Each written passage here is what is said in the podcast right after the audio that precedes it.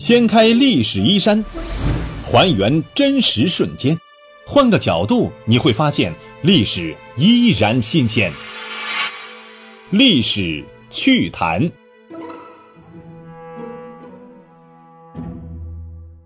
亲爱的朋友们，大家好，欢迎来到历史趣谈，我是龙墨。本节目由喜马拉雅 FM 独家首播。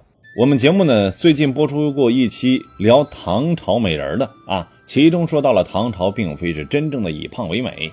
那期节目呢，得到了很多听众朋友的认同，但是呢，也有几位女性听众啊，表示了自己不同的一些看法。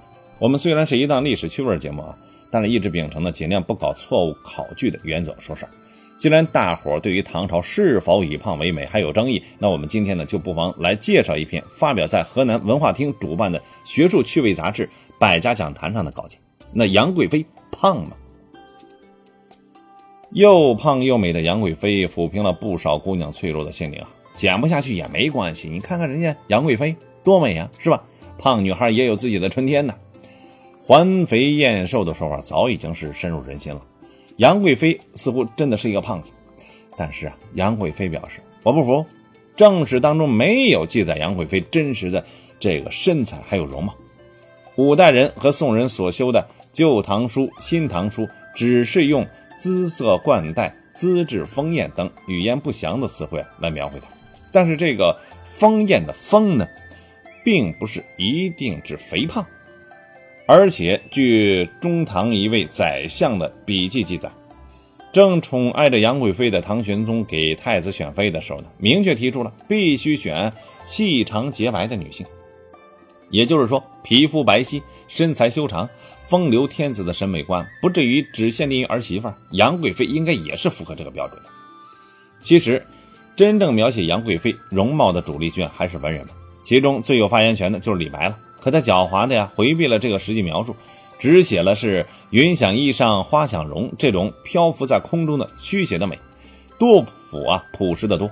他在《丽人行》当中实打实的描绘到说：“肌理细腻，骨肉匀，朱压腰节稳衬身。”杜甫啊，也是被命带至极贤院赵氏文章的人，很可能亲眼见过杨贵妃。在他的笔下，杨贵妃是一个身材匀称、有着细腻肌肤的美人，一点都不胖。贵妃死后呢，她就开始胖了。这安史之乱之后，贵妃美人图火了，其中啊，以长安人周访的美人图最为出名。他是一个善于把一切贵妇人统统的画成胖美人的画家。杨贵妃在他笔下就成了一个胖美人。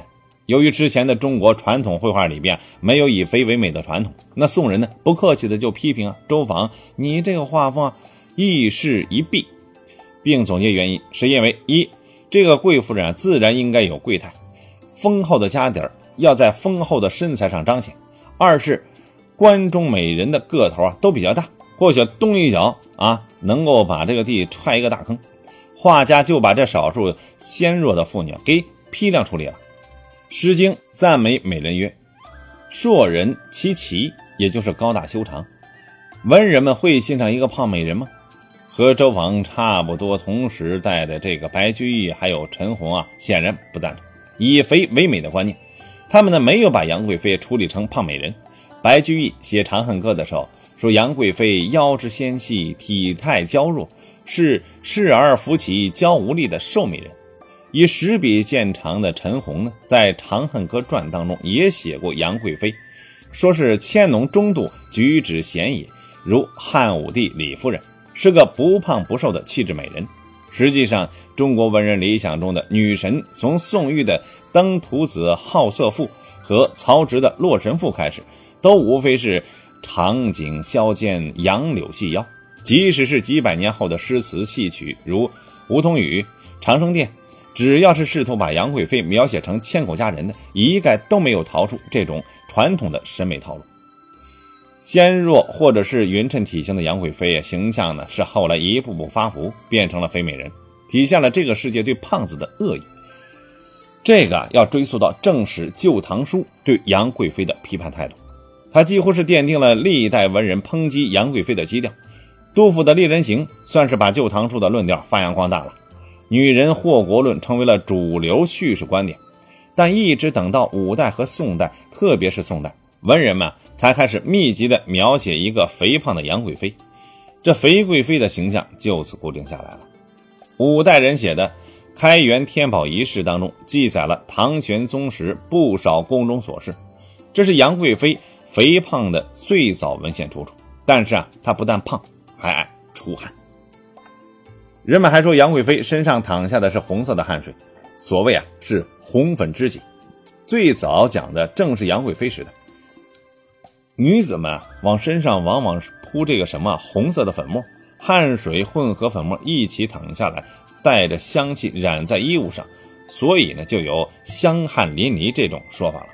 这个本是贵族女子寻常事却被《开元天宝遗事》的作者视为是什么妖异。所以，一位南宋著名文学家直接就批判此书为浅妄之书，诋毁一个女人最快捷方式，当然就是攻击她的身材还有容貌了。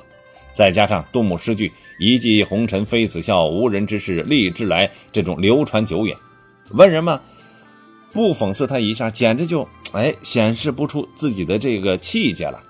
一个理学家看荔枝的时候写了这样一句词，说。人应笑太真肥，破除千古恨，须待谪仙诗。这已经啊非常露骨的把杨贵妃呢定在了死胖子的耻辱柱上。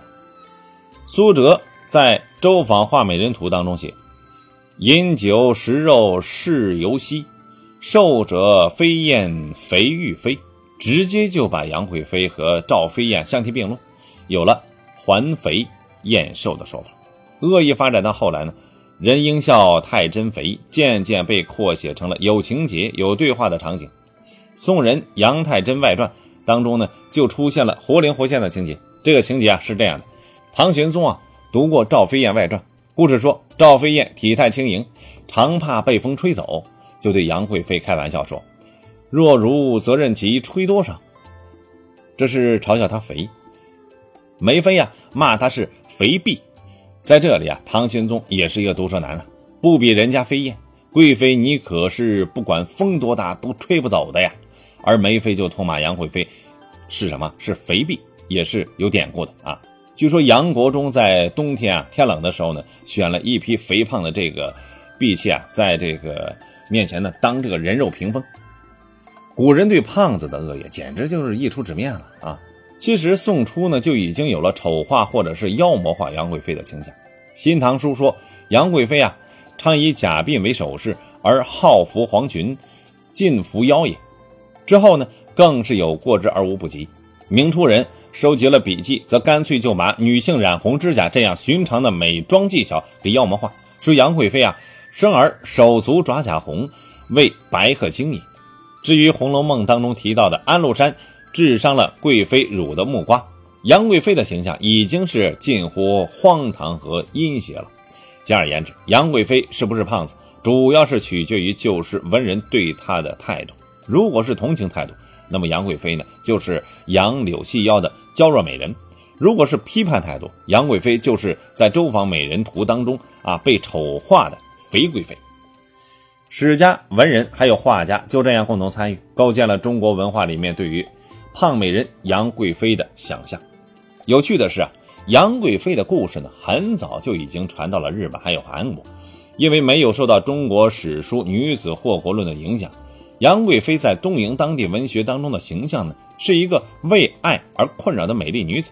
相比中国文人对杨贵妃的批判和毒舌，日韩的传统文人们都惊人的喜爱着杨贵妃，甚至是舍不得让她死掉。相当多的作品啊，就认为啊，这杨贵妃啊就是一个仙人，死了之后啊，只不过是回到了蓬莱仙岛。日本中式小说则认为杨贵妃呢是天女化为露珠降在人世。总之，都是是极尽美化之能事啊，与中国笔记里面的杨贵妃或妖邪或淫乱的这种叙事呈现了鲜明的对比。还有相当一些作品呢，让杨贵妃在遣唐使的帮助之下逃到了日本。日本啊，就这样替中国接收了这个大美人。总之啊，杨贵妃的文本形象已经不是她自己的形象了，而是掺杂了政治因素还有审美观的变迁。肥贵妃呢，只是后世不断演变的一个形象而已。所以呢，从这个角度来说，“环肥燕瘦”这个成语呢，只能是看作是一个传说了。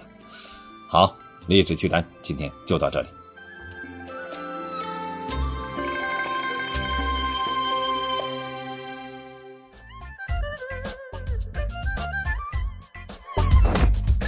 掀开历史衣衫，还原真实瞬间，换个角度你会发现，历史依然新鲜。历史趣谈，主播龙墨，编辑老马，后期混音雨林狼，感谢您的关注收听，咱们下期再见。